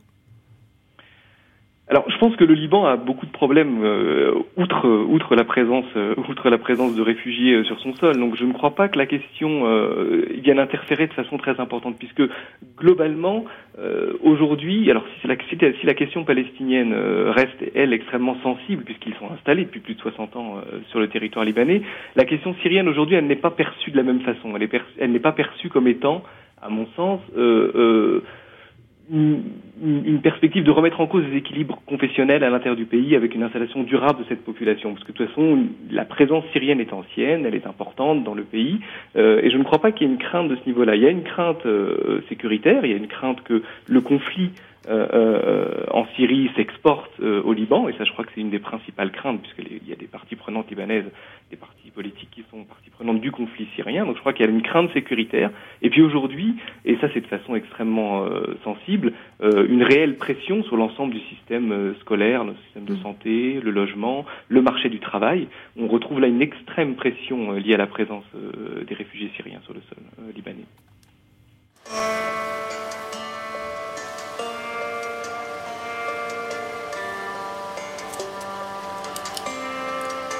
La plaine de la Beka, la région la plus à l'est du Liban.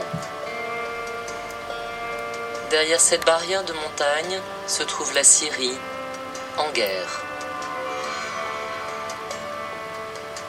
C'est cette frontière poreuse que des milliers de Syriens fuyant les combats ont franchi pour trouver refuge au Liban. Ils sont aujourd'hui plus d'un million et demi disséminés sur tout le territoire, le tiers de la population libanaise.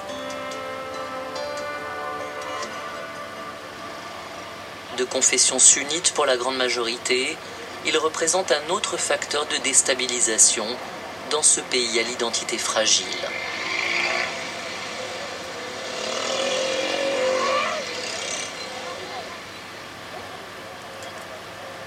Dans la région de la Beka, Ersal est la ville qui a accueilli le plus de réfugiés.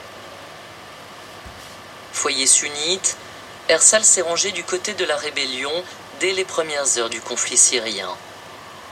La localité est encerclée par des villages chiites acquis au Hezbollah.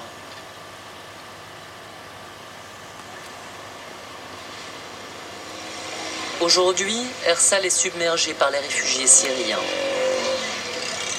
En l'espace de trois ans, sa population est passée de 40 000 à 120 000 habitants. Partout, des camps de fortune poussent comme des champignons et la municipalité, en manque de moyens, doit gérer ce fardeau.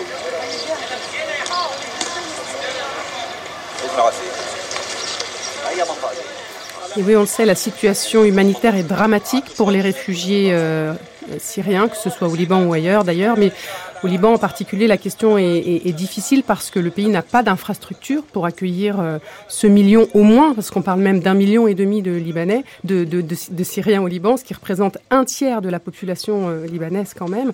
Euh, Kamel Doraï, dites-moi, est-ce que vous pensez que tout ça peut faire exploser le Liban vraiment? Est-ce que la perspective, malheureusement, ce serait celle encore d'une nouvelle guerre? Écoutez, aujourd'hui, moi, je, pense qu'il faut quand même déconnecter hein, la question des réfugiés qui plus souvent sont des gens qui fuient les combats et ne les amènent pas avec eux, puisqu'ils n'ont pas du tout la volonté de reproduire, je pense, euh, cette question-là, euh, cette problématique-là, une problématique de conflit euh, au Liban. Je crois qu'on est quand même loin de cette question-là. La vraie question aujourd'hui qui se pose, c'est dirons-nous, elle est plus d'ordre effectivement humanitaire. C'est comment est-ce que la communauté internationale peut aider euh, à régler euh, cette question humanitaire en assistant de façon très importante, mais c'est ce qu'elle fait. Hein, c'est parmi les plus grosses opérations du HCR aujourd'hui euh, dans le monde se, se, se, déroule en Turquie, au Liban et en Syrie. Moi, je ne crois pas que c'est un facteur de déstabilisation en tant que tel. Je crois qu'effectivement, il y a des échos dans la société libanaise, il y a des échos sur la scène politique libanaise, mais ce n'est pas la présence même des Syriens, c'est plutôt le conflit syrien en tant que tel qui a, euh, dirons-nous, exacerbé encore les dissensions euh, entre les partis politiques euh, opposés au Liban. C'est plutôt le conflit en tant que tel et, le positionnement des acteurs politiques libanais par rapport à ce conflit qui peut générer des fortes tensions. Mais je ne crois pas que les réfugiés en tant que tels, c'est un problème qui est plutôt économique, qui est plutôt humanitaire, mais je ne crois pas que ça puisse apporter effectivement en, tant que tel une force de déstabilisation dans le pays. Vous ne pensez pas que les tensions entre communautés au Liban peuvent produire une nouvelle guerre civile? Bah, c'est les tensions entre communautés peuvent potentiellement euh, déstabiliser le pays, mais je crois que c'est un rapport euh, à une question politique plus ou moins interne euh, au Liban. C'est-à-dire comment est-ce que les partis politiques et les acteurs politiques au Liban vont se positionner par rapport au conflit syrien? Est-ce qu'ils vont réussir à trouver un accord pour élire un président? Euh, Ça, c'est une question qui est, une question interne. Et je crois qu'elle fait écho à ce positionnement par rapport à la guerre en Syrie, mais je ne crois pas que les réfugiés en tant que tels, c'est-à-dire que la présence euh, de réfugiés puisse déboucher euh, sur un conflit euh, en tant que tel. Voilà. Mais je pense que c'est une question interne au Liban plus euh, qu'un rapport à la, population syrienne en tant que, en réfugié. Gianne Sfer? Euh, moi, je pense que en fait, euh, il y a euh, parce que j'ai été en, en, avril dernier, j'étais en été aussi, et puis j'ai remarqué que euh, dans certains villages, il y avait un couvre-feu qui avait été, été, établi uniquement pour la circulation des réfugiés syriens, et qu'il y avait euh, des, la police municipale qui circulait à partir de 6 heures du soir hein, pour voir s'il n'y avait pas de réfugiés syriens qui euh, se baladaient dans le village. Donc il y a des, des, des actes quelque part xénophobes, il faut le dire dire, hein, euh, il y a une sorte de méfiance de, des Libanais euh, vis-à-vis de cette population réfugiée. Euh, il y a certains députés qui ont, comme Naila Touaini par exemple, qui ont eu des propos xénophobes contre l'arrivée des réfugiés syriens. il y a certaines télévisions qui ont fait une propagande anti-réfugiés syriens. Il y a aussi tout le discours sur il n'y a pas d'emploi, on est dans une crise économique et les Syriens arrivent et ils vont voler euh, le travail des Libanais. Donc peut-être qu'il n'y aura pas de, guerre civile, peut-être que l'exportation de la guerre euh, euh, syrienne vers le Liban n'arrivera pas, mais il y a certainement une déstabilisation au niveau des mentalités, au niveau de la fabrication d'un nouveau bouc émissaire, hein, et qui est le réfugié syrien aujourd'hui. en tout cas, c'est ce que j'ai ressenti moi les derniers temps quand j'étais au Liban. Est-ce que vous avez ressenti une, radicalisation des réfugiés syriens pour qui la, la situation, comme pour les Palestiniens d'ailleurs au Liban, la, la situation ne s'améliore pas Est-ce qu'ils tendent vers ça? Non, pas du tout. Non, non, je pense que les réfugiés syriens veulent se faire oublier, veulent manger, veulent euh, inscrire leurs enfants dans des écoles, veulent avoir euh, accès euh, à, à, une, une à, la, à, la, santé, à la médecine, parce qu'ils ont, ils, ils, veulent avoir accès à l'eau. Euh, ils ne sont pas dans la radicalisation, en tout cas pas ceux que, ceux que pas la majorité et pas la grande majorité qui, sont là. Puis ils espèrent que ça se termine pour qu'ils puissent rentrer chez eux.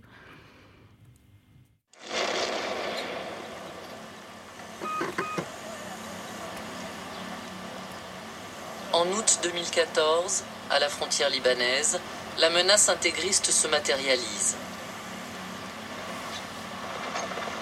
À Ersal, des djihadistes du front al-Nosra et de l'État islamique attaquent des barrages de l'armée et tentent de prendre le contrôle de la ville. L'armée entre en guerre.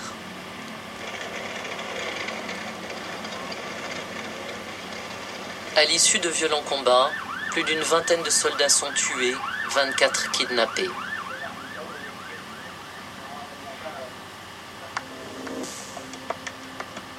L'attaque des djihadistes à Ersal illustre une réalité alarmante. Le mouvement sunnite ultra-radical de l'État islamique est aux portes du Liban. La bataille n'est pas terminée. Il y aura de plus en plus de voitures piégées contre les membres du Hezbollah. Je pense qu'il y aura aussi des assassinats, des deux côtés.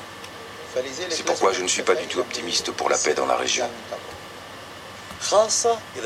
Surtout quand l'État, comme au Liban et dans tous les pays arabes, est faible et qu'il ne rassemble pas. Quand celui qui gouverne échoue à rassembler les gens de toutes les communautés, ça favorise l'extrémisme. Et l'extrémisme est raciste ou religieux.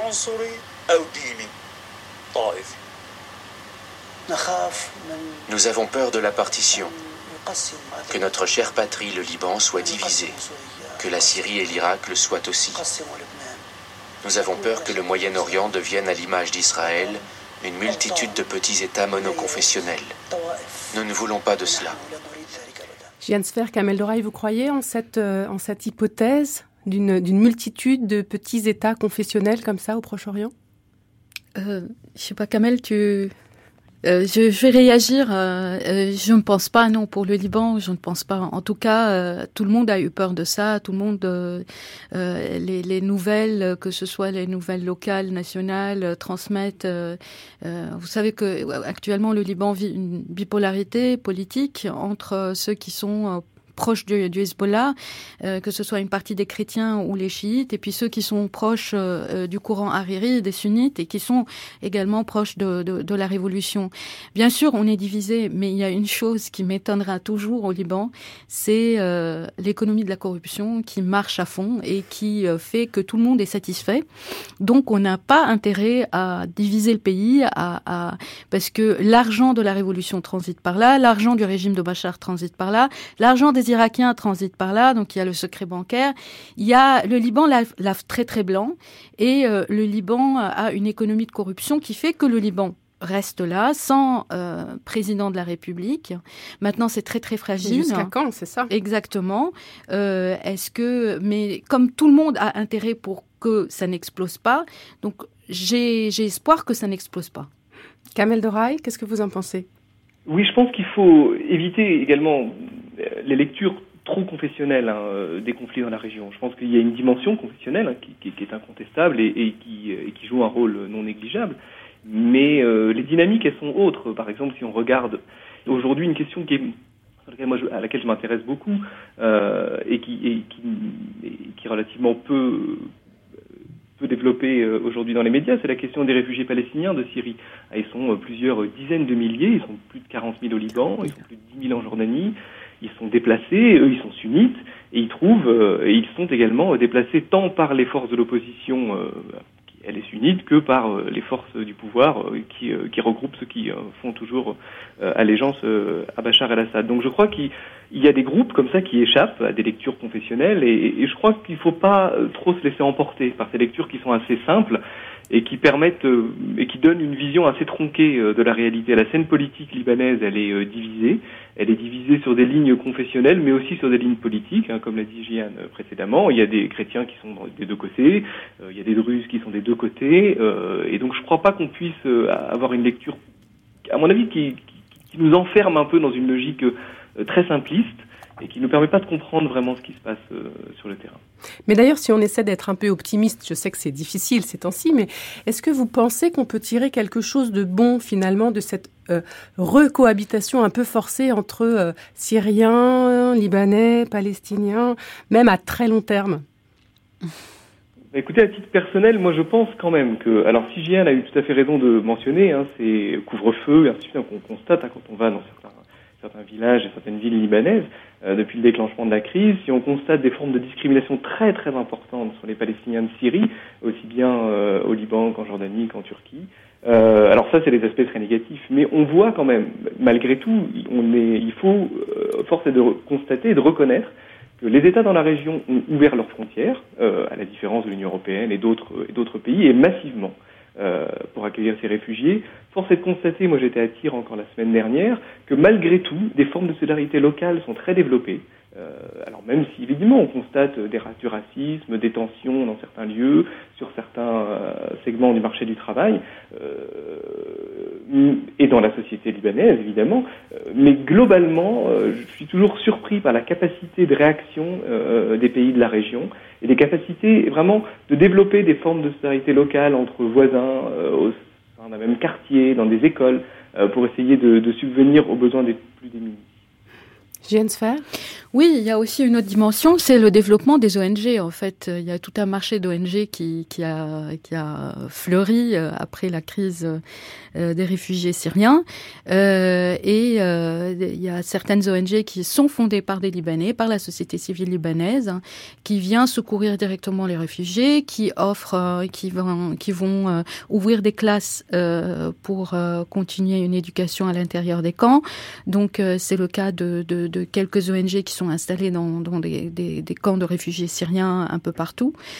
oui, il y a des formes de solidarité, mais ces, formes de solidarité sont aussi fragiles, euh, puisque euh, le problème des réfugiés syriens va durer va durer dans le temps, autant que la crise syrienne euh, va durer. Et on, croyait que, le régime de Bachar el-Assad euh, allait euh, disparaître du jour au lendemain, et en fait, on se rend compte que ça va durer encore des années, des années, des années.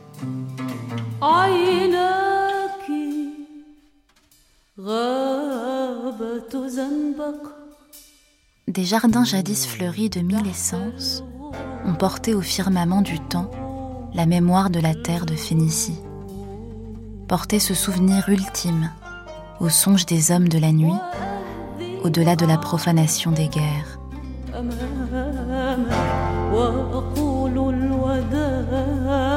Les jardins et les images et les songes oubliés, meurtris du sang de la terre outragée, cette terre à fruits qui ne donne plus que des fruits de plomb, des fruits de mort Où se cache la terre de Phénicie aujourd'hui?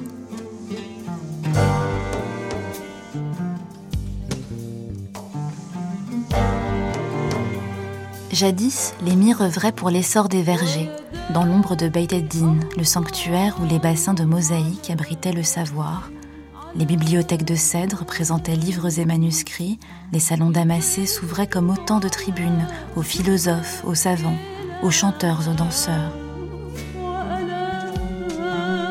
Tous, d'un même élan, cultivaient l'essence de l'homme à l'abri des inquisiteurs de la nuit.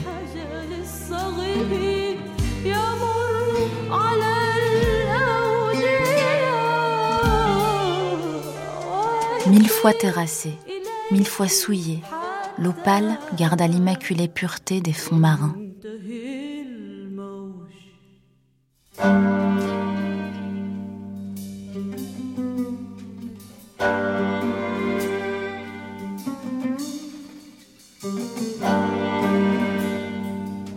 Merci à tous. Je rappelle que Jian Sfer, vous êtes l'auteur de L'exil palestinien au Liban, ouvrage coédité par Cartala et l'Institut français du Proche-Orient et paru en 2008. Kamel Doraï, vous êtes l'auteur des articles Liban et Palestine pour le Dictionnaire des migrations internationales, paru chez Armand Collin en 2015. Tous ces ouvrages sont bien sûr référencés sur la page internet de l'émission, où vous pourrez également réécouter ou podcaster l'intégralité de cette grande traversée.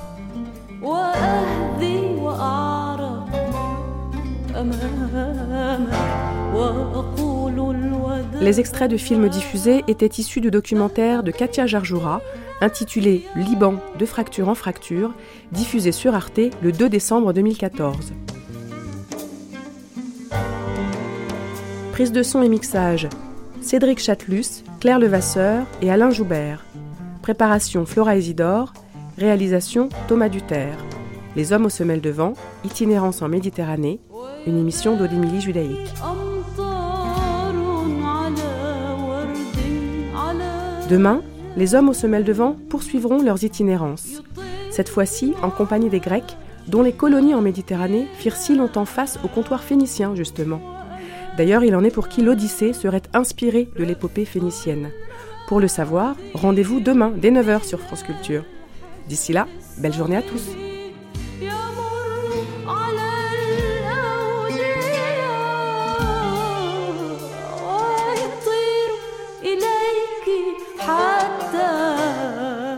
On se quitte avec Camilla Joubran et ce titre, A Letter from an Exiled.